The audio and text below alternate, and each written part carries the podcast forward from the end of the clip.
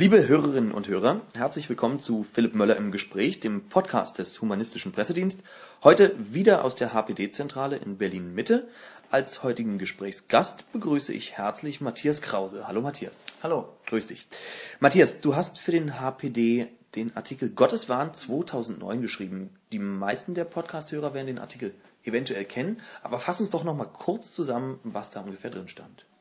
Ja, als ähm, 2007 das Buch Gotteswahn von Richard Dawkins rauskam, haben sich wahrscheinlich einige gefragt, naja gut, ähm, ist das jetzt wirklich gerechtfertigt von Gotteswahn zu sprechen? Und äh, wer es damals noch nicht geglaubt hat, der wurde dieses Jahr eigentlich eines Besseren belehrt. Kardinal Meissner ist ja Dauergast. Genau. Dann gab es die Kampagne Pro Rally, die, oh, ja. äh, wo Bischof Huber ja schon mal irgendwie, jetzt nichts Falsches sagen, ich glaube sechs Lügen in elf Sätzen oder Sätzen oder sowas äh, drinstehen hatte. Dann gab es diese unglaublichen Kommentare, was das Kruzifixurteil in Italien durch mhm, den Europäischen mhm, Gerichtshof ja. für Menschenrechte anging, wo ja Militärbischof Mixer gefordert hat, man sollte das Urteil einfach ignorieren, was natürlich dann besonders unangenehm ist, wenn er eben als Militärbischof auch für die berufsethische Ausbildung der Bundeswehrsoldatinnen und Soldaten zuständig ist. Und ähm, ich habe also selber gestaunt, wie eigentlich doch der, diese Definition, die Richard Dawkins auch liefert, Gotteswahn, ja. dass man trotz Gegen Hinweise auf das Gegenteil starr an seiner Meinung festhält, wie diese Definition eigentlich wirklich ah, ja. erfüllt war dieses Jahr. Ja. Gut, das als kurze Zusammenfassung. Ähm, wie sieht's denn ungefähr für 2010 aus? Kannst du da schon ein paar Fälle von Gotteswahn berichten? Ja, es sieht vielversprechend aus. Ja. Allerdings haben in den letzten Jahreswochen, nachdem der Artikel schon raus war beim HPD, mhm. gab es noch einige Zugaben. Beispielsweise hat Kardinal Meissner sich nochmal beklagt über eine Asymmetrie dass die Christen in islamischen Ländern sich nicht frei entfalten könnten, no. während hier beispielsweise Gebetsräume eingerichtet werden müssten an Schulen. Und das Problem ist, dass er hier diese Asymmetrie selber falsch erzeugt, denn er müsste eigentlich als Kardinal wissen, dass das Urteil gerade keine Einrichtung von Gebetsräumen fordert, sondern lediglich das Recht auf ein Gebet außerhalb der Unterrichtszeit an der Schule einräumt. Das heißt, er bläht hier sozusagen selber diese Asymmetrie auf, um mhm. dann zu sagen, die Leute wundern sich oder stören sich daran, dass es die gibt. Das finde ich beispielsweise schlecht. Dann hat Horst Köhler ja, sich sehr naiv, unkritisch zur Bibel geäußert, mhm. äh, wichtigste Buch für ihn, wo der Ipka natürlich zu Recht darauf hingewiesen hat, dass das wichtigste Buch für den Bundespräsidenten erstmal das Grundgesetz sein sollte. Und der Knüller war, dass kurz vor Weihnachten Professor Ulrich Blum vom Institut für Wirtschaftsforschung in Halle oh, eine ja, ja. Ethiksteuer forderte ja. für aus der Kirche ausgetretene und seinen Artikel dann teilweise wirklich unter dem der Schlagzeile kam, Kirchenaustritt ist Steuerhinterziehung. Und das ist einfach äh, Blödsinn. Da, da, da muss man wirklich sagen, er weiß selber nicht, wovon er äh, spricht. Denn wer aus der Kirche austritt, der muss seine eingesparte Kirchensteuer versteuern. Mhm. Und der Staat verdient sozusagen mehr an der Steuer auf die eingesparte Kirchensteuer, als er durch die Kirchen bekäme von den 10 Prozent, die die für die Allgemeinheit ausgeben. Und 2010 gibt es auch schon wieder einige Sachen. Ähm, Mixer sagte beispielsweise in seiner Jahresschlusspredigt, in der Präambel des Grundgesetzes stünde, das deutsche Volk möge Gott allein die Ehre geben und kein Mensch dürfe sich an seine Stelle setzen. Das hätte Mixer wahrscheinlich gerne, dass das da drin steht, aber wie wir wissen, steht drin, wird erwähnt in ähm, seiner Verantwortung vor Gott und den Menschen. Also es steht nicht drin, das deutsche Volk müsse Gott die Ehre geben oder niemand dürfe sich an seine Stelle setzen. Und wieder äh, muss man fragen, ist dieser Mann jetzt wirklich geeignet, um als Militärbischof für die berufsethische Ausbildung der Soldaten ja. da äh, maßgeblich. Hm. Was haben wir noch so? Ja, in seiner Jahresendpredigt, glaube ich, hat der sogenannte Ruhrbischof Overbeck behauptet, Darwins Evolutionstheorie sei die Rechtfertigungsideologie der Nazis gewesen. Ich habe mm, ja, mal ja, schlau gemacht, habe sonst mit den Nazi-Werken nicht so viel am Hut, aber man ist ja quasi gezwungen durch Mixer, Meissner und hier Herrn Overbeck sich mal damit zu befassen, was die tatsächlich gesagt haben. Habe also mal einige Nazi-Werke, die mir vorlagen, ähm, per, per Computersuche durchsucht ja, und ja. habe dann zwar viele Hinweise auf Jesus gefunden und auf Luther, aber keinen auf Darwin oder die okay. Evolution. Die Nazis haben sich für Revolution interessiert, aber nicht für Evolution und von ja, daher richtig. ist das wieder eine der Versuch, die Nazis hier ähm, oder oder beziehungsweise die Evolutionstheorie in schlechtes Licht zu rücken. Genau diese Argumentation kannte ich bisher eigentlich nur von amerikanischen Kreationisten, aber nicht von, von deutschen ja. Kirchenleuten. Ich erinnere mich gut an meine Begegnung mit, äh, mit Overbeck im, im Nachtcafé mhm. bei Wieland Backes im Rahmen mhm. der Buskampagne. Und Herr Overbeck war derjenige, der gesagt hat, Herr Müller, also wenn es hier um die Finanzen geht, da, da diskutiere ich nicht mit Ihnen weiter. Mhm. Auf dieses Niveau lasse ich mich nicht ein. Mhm. Äh, und obwohl ihm äh, teilweise Menschen aus dem Publikum nach der Sendung die Füße geküsst haben, ist er leider nicht mehr mit zum Essen gekommen. Mhm. Aber gut, so viel zu Overbeck. Welch Verlust. Ja, welch Verlust. Aber dafür durfte ich mit dem Pius-Bruder äh, reden. Und er mhm. hat also wirklich ganz, ganz spannende Dinge gesagt. Aber mhm. das an anderer Stelle. Äh, was, was haben wir denn noch so bisher im Jahr 2010? Ja, das Bundesfamilienministerium fördert mhm. ein Hörbuch mhm. im Rahmen einer Aktion um Vielfalt tut gut, heißt die, glaube ich. Und dieses Hörbuch ist ganz klar als Antwort auf das sogenannte Ferkelbuch von ja, ja. Michael Schmidt-Salomon ja. und Helge Nünke äh, gedacht. Mhm. Und das hat natürlich so einen faden Beigeschmack, denn das Familienministerium hatte ja seinerzeit, als das Originalferkelbuch rauskam, versucht, das zu verbieten. Und wenn jetzt eine Entgegnung auf dieses Buch gefördert wird vom Familienministerium, dann das so ein bisschen aus, als seien sie ja schlechte Verlierer. Das Buch habe ich übrigens bestellt. Da es vom Ministerium gefördert wird, musste ich nur zwei Euro Porto und Verpackung bezahlen. Tatsächlich, es ist, ja. also es bestärkt, okay. es bestärkt wirklich die, die, die Notwendigkeit für das Original Ferkelbuch. Es gibt eine Geschichte, in diesem Hörbuch eine biblische Geschichte, ja. die ein Rabbi erzählt. Das ist die Geschichte von dem Tanz ums goldene Kalb.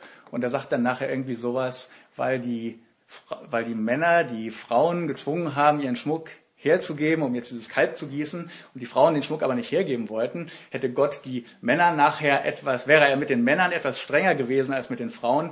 Die Männer hätten nämlich beten müssen, wenn die Frauen hätten beten dürfen.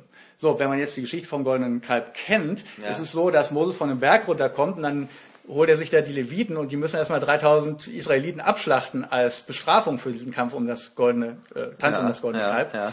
Und das, dieses Anti-Ferkelbuch, wie ich es nenne, beginnt damit, dass der Vater das Ferkelbuch liest und irgendwie feststellt, der, der Gott wird ja hier total grausam dargestellt und dann sagt die kleine Charlotte, hm, es gibt Gott und der ist auch nicht grausam. Und hier wird ganz klar erkennbar, woher hat die kleine Charlotte ihr, ihr Gottesbild. Das kommt genau aus solchen Büchern und solcher, ja, ja, solcher Manipulationen durch Religionsvertreter. Und ähm, auch in, in diesem Buch, was jetzt als Entgegnung auf das Ferkelbuch gedacht ist ja. und das irgendwie versucht zu argumentieren, dass Gott gar nicht grausam ist, wird ohne Not eigentlich dieses, dieses Beispiel mit dem Tanz ums goldene Kalb gebracht. Und es muss das dieses Blutbad, wie es auch auf so einem evangelischen Bibellexikon genannt wird, ja. dieses Blutbad wird unterschlagen und dann ist natürlich keine, kein Wunder, wenn die Kinder nachher denken, der liebe Gott, der, der ist nicht grausam. Ist Deswegen ist das, das Ferkelbuch eigentlich erst recht notwendig. Ansonsten stellt es keine Gefahr für das Ferkelbuch dar, denke ich. okay, gut. Ähm, Gibt es noch was? Was haben wir denn noch so 2010? Das ja, Jahr hat wir, ja gerade erst angefangen. Wir, ja, wo wir gerade dabei sind, dass äh, Ministerien, äh, religiöse Botschaften fördern. Ja. Ich habe mit äh, Verblüffung festgestellt, dass das sogenannte Bildungsministerium in Mecklenburg-Vorpommern einen sogenannten Bibelwettbewerb fördert. Ach was. Und ähm, alle anderen Träger außer dem Ministerium sind also entweder direkt Kirchen oder so Bibelgesellschaften, die also auf die Bibelmission angelegt sind.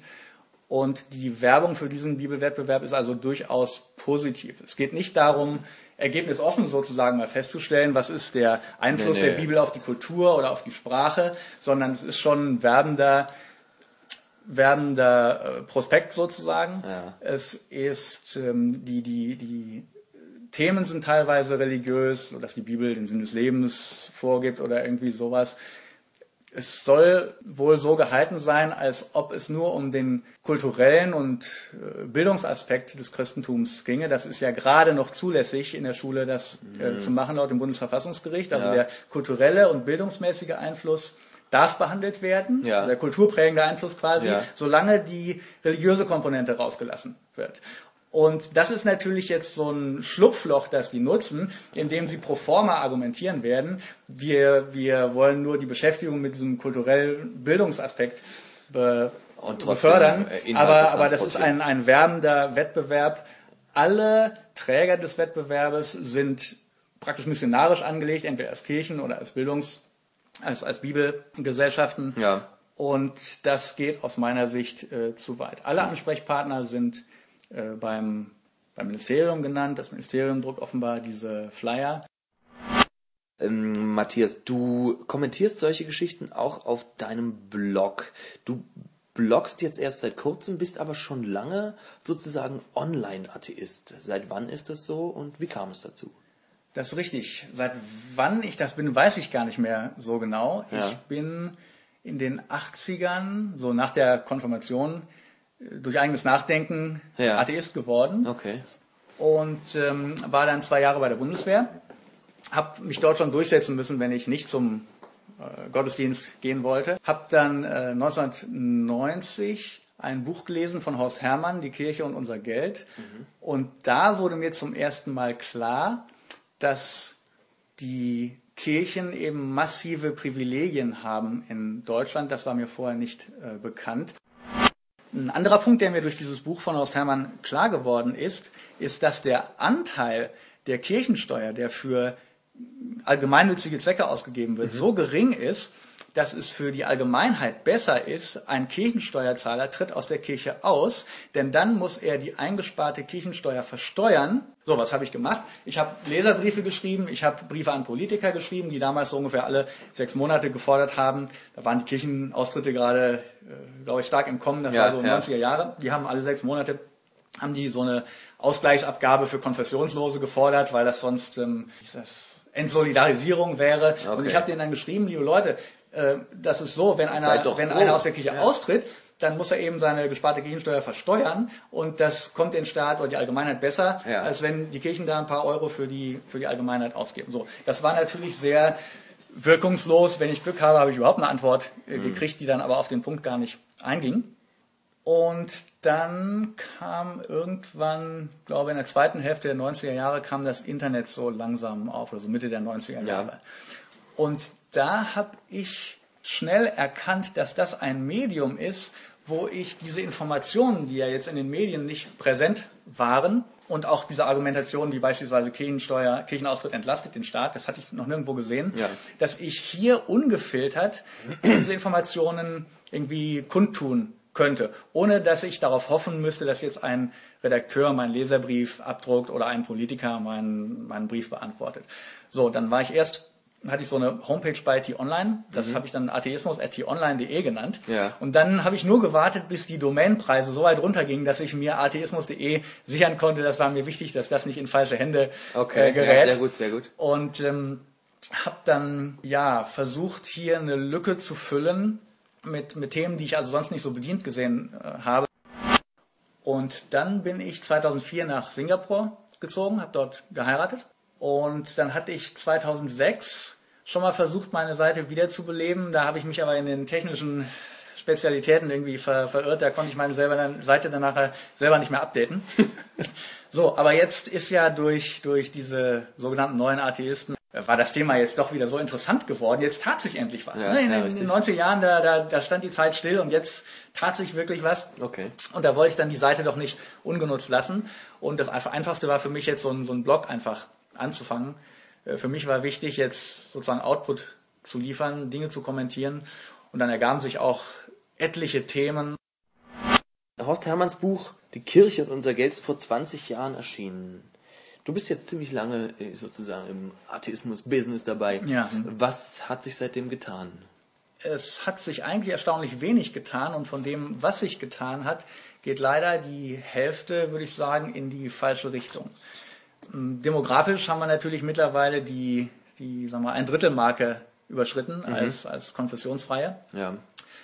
Ähm, die Kirchensteuern gehen zurück, die Kirchenmitgliedschaft geht äh, zurück. Ich lese immer mehr, dass Kirchen geschlossen werden müssen. Die Globalisierung und Migration fordert praktisch die Auseinandersetzung mit diesen Glaubensthemen. Auf der anderen Seite, wenn man mal schaut, findet sich dem eine Entsprechung in, in dem, was der Staat macht, dann, dann, dann scheint sich die Zeit da rückwärts zu drehen. In den, in den 20 Jahren sind noch etliche Kirchenverträge abgeschlossen worden. Es ist, glaube ich, praktisch flächendeckend in allen Bundesländern dieser Ethikunterricht als Ersatzunterricht eingeführt worden für Schüler, die sich vom Religionsunterricht abmelden. Es wurde das sogenannte besondere Kirchgeld in glaubensverschiedener Ehe eingeführt, was aus meiner Sicht verfassungswidrig ist, weil hier de facto nicht Kirchenmitglieder besteuert werden. Also wenn der Verdiener nicht Mitglied einer Kirche ist, in, in einer Ehe, aber der Nichtverdiener Kirchenmitglied, ja. dann ist trotzdem eine Steuer fällig und so wie es konstruiert ist, ist es de facto eine Besteuerung von Nichtmitgliedern. Es gibt wahrscheinlich noch andere Punkte. Also äh, was sich rechtlich getan hat, das ist eigentlich eine Zementierung oder, oder Erhöhung noch der kirchlichen Privilegien. Und es ist ja auch jetzt so, die neue Bundesregierung, alle Kabinettsmitglieder haben geschworen, so war mir Gott helfe. Das war vorher nicht so. Mhm. Und von daher, es hat sich kaum was bewegt. Einiges hat sich in unsere Richtung bewegt, das kam aber sozusagen von selber. Die Reaktion der Politik war eigentlich in die entgegengesetzte Richtung. Ich glaube allerdings, dass das Rückzugsgefechte sind und dass sich die Entwicklung, ich sag mal, in unserem Sinne da nicht äh, dauerhaft aufhalten lässt. Okay. Gut, dann, Matthias, bedanke ich mich ganz, ganz herzlich fürs Gespräch. Liebe Hörerinnen und Hörer des Podcasts atheismus.de, der Blog von Matthias Krause, der heute mit mir im Gespräch war, im Podcast für den humanistischen Pressedienst. Bis zum nächsten Mal. Auf Wiederhören.